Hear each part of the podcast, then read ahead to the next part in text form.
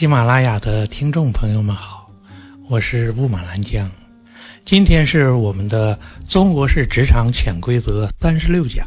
朋友们好，今天我们要讲的呀是职场晋升法则，也可以改个名字叫缓急法则。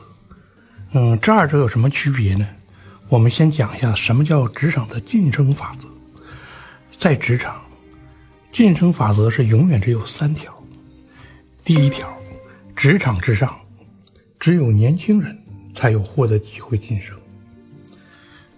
第二条，年轻人一旦获得机会，就会一直向上冲，谁也拦不住，会冲至最高点。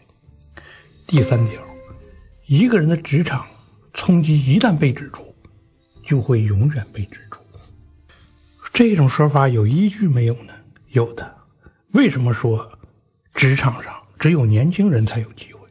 很简单，所有的老人，或是暮气沉沉，或是此前你犯过一些什么的错误，有些什么事儿被人看在眼里，基本上职场上所有的人都已被人看死。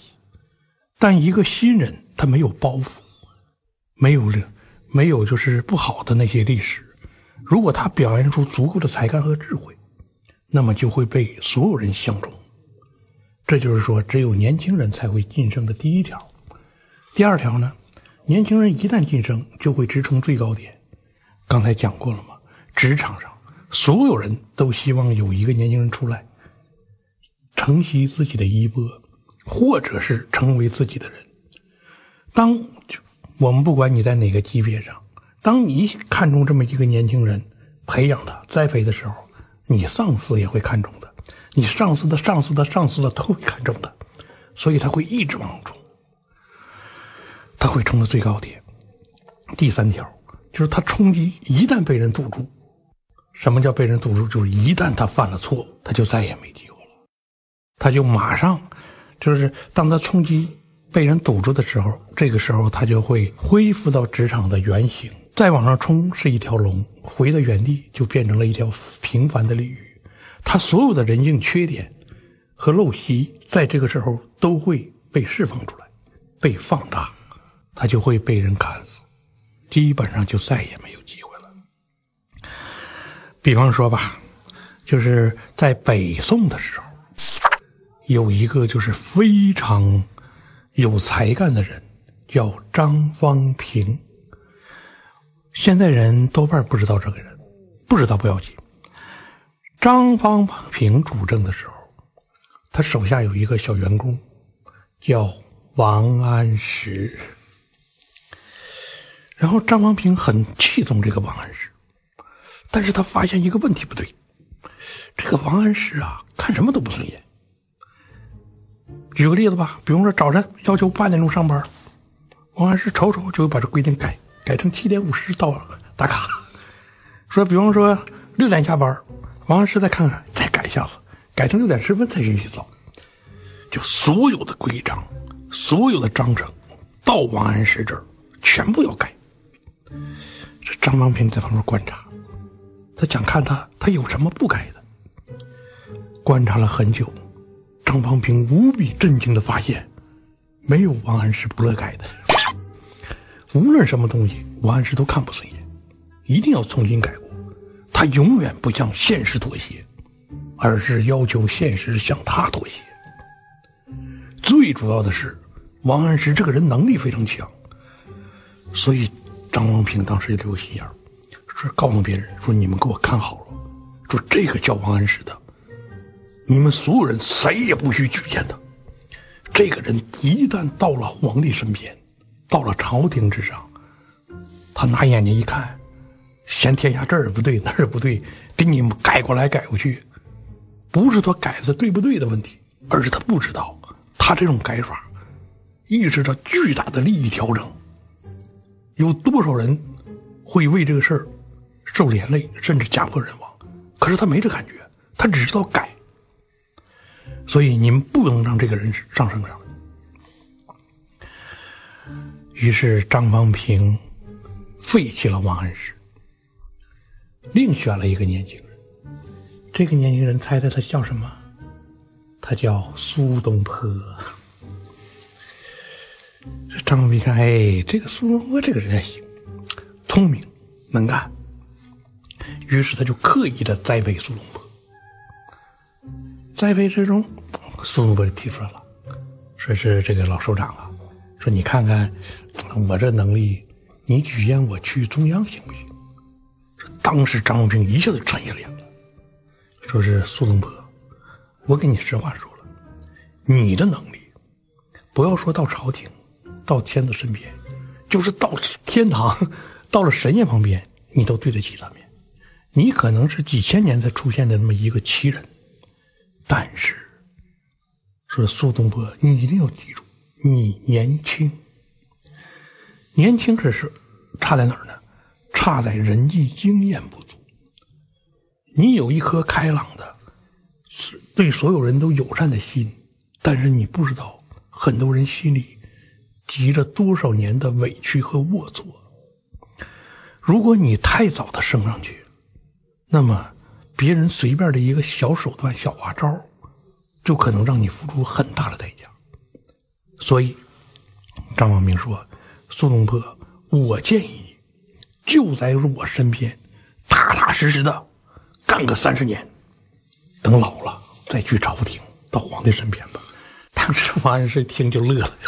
说是老首长，你能不能别玩我了？你让我在你身边待的老，那我这辈子不是太遗憾了吗？这不行，我要走。张方平说：“你走可以，说我这有几道题，你解答一下子。你能解答出来，你就可以，你愿意去哪儿去哪儿。”就是史书上说呀，张方平给苏东坡连出了几道。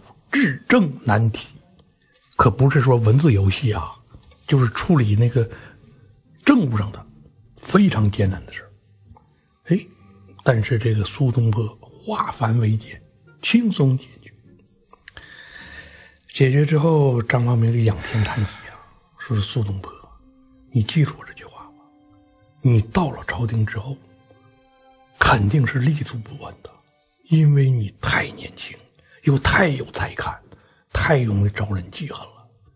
说，但是你太想就是活得风光彩，活得风光，不负这一生的才华，我拦不住你。我也尽我的努力拦你了，那拦不住你就去吧。苏东坡呀，就兴高采烈的去了朝廷上。到那儿他遇到一个人，猜猜他遇到谁了？王安石。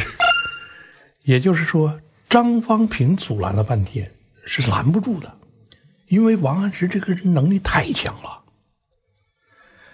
他到任何一个地方执政，当地的政务都是变得就是风调雨顺呐，简畅到了就是无法想象的程度。这官员们不举荐他，实在是没有天理。所以张方平大刺王安石，但是其他人会出于公道之心，最终。让王安石到了朝廷，跟苏东坡风云际会，正像张方平想说的一样，或者想的一样。这王安石到了朝廷上一看，说：“这个天下不对呀，得改。”王安石变法就这么开始了。公正的说，在人类历史上，很少很少有像王安石变法这么伟大的思想资资源。我们曾经谈论过这件事，就是王安石变法的一些策略，即使现在，仍然在欧美那些发达国家普遍实行。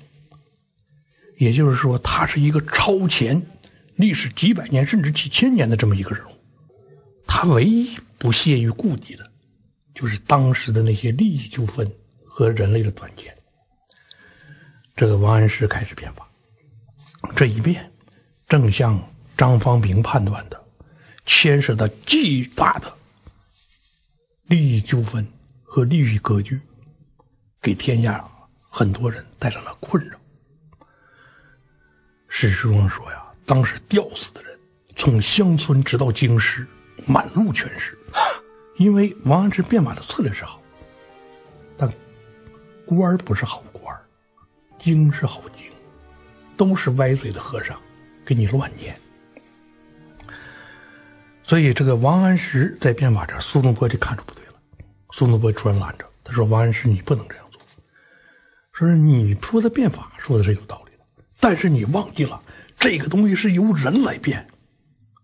说你想象中的人是顶天立地、一腔正气，会为天下苍生着想。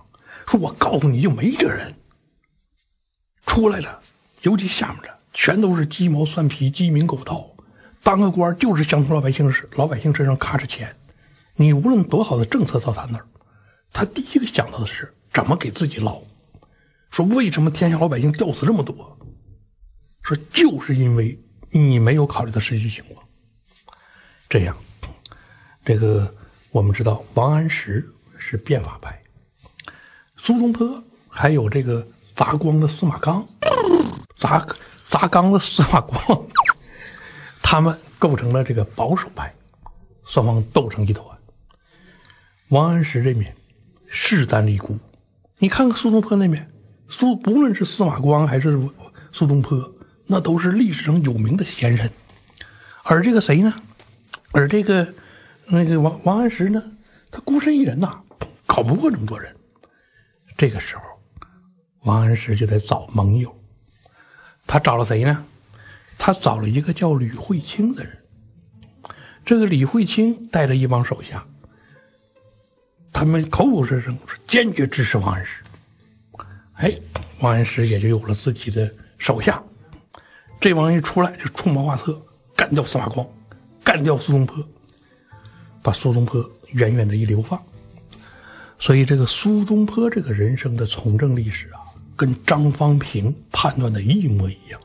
到朝廷上没过多久，就遭到小人的记恨，中了圈套，被流放。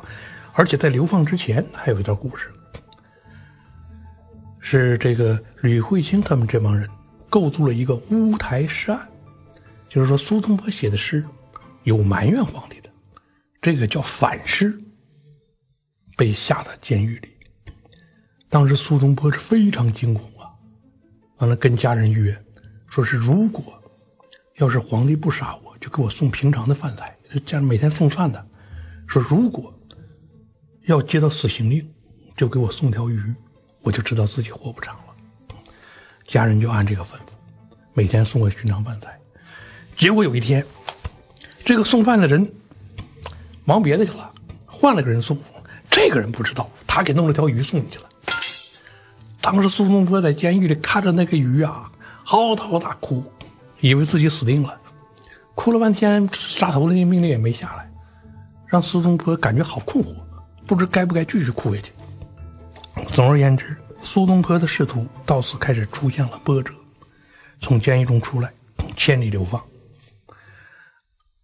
你认为王安石会得知吗？不，吕惠卿他们这些人只是利用王安石而已。当他们把苏东坡、司马光这些人都打去之后，吕惠卿突然披露了一封书信，是王安石写给他的。信中有着对这个皇帝的非常不尊敬的语言，那意思说就这傻帽，咱们应不应付就得了。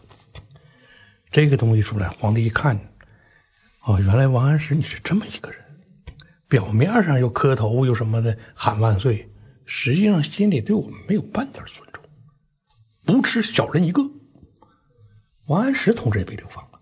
你可以去查史书，两个人同时被流放了，后来相遇了。完了，两个人还坐在一块聊天聊天就是那个谈及了就是人伦之礼，说是怎么样对待家里的儿媳妇这些事儿。当时王安石说了一句话，说是礼法这个东西不是限制像你我这样人的。它是限制普通百姓的，因为我们这些人天然的优秀，普通的那些道德约束束缚不了我们。而我们讲的苏东坡、王安石他们这个政海的翻覆，整个过程就是张方平所判断的职场上的那么几个简单的法则，记住了没有？我们可以重复一下这几个法则。第一个。职场之上，只有新锐、新血、年轻人才有机会晋升。第二个，年轻人一旦晋升，就会势无可挡，直冲最高层。第三个，一旦上升被止住，就永远被。当然你会问：哎呀，老吴啊，我现在被止住了，该怎么办呢？告诉你，我们这还有三十多个法则呢，你一个一个用过来，不信无法破局。谢谢大家。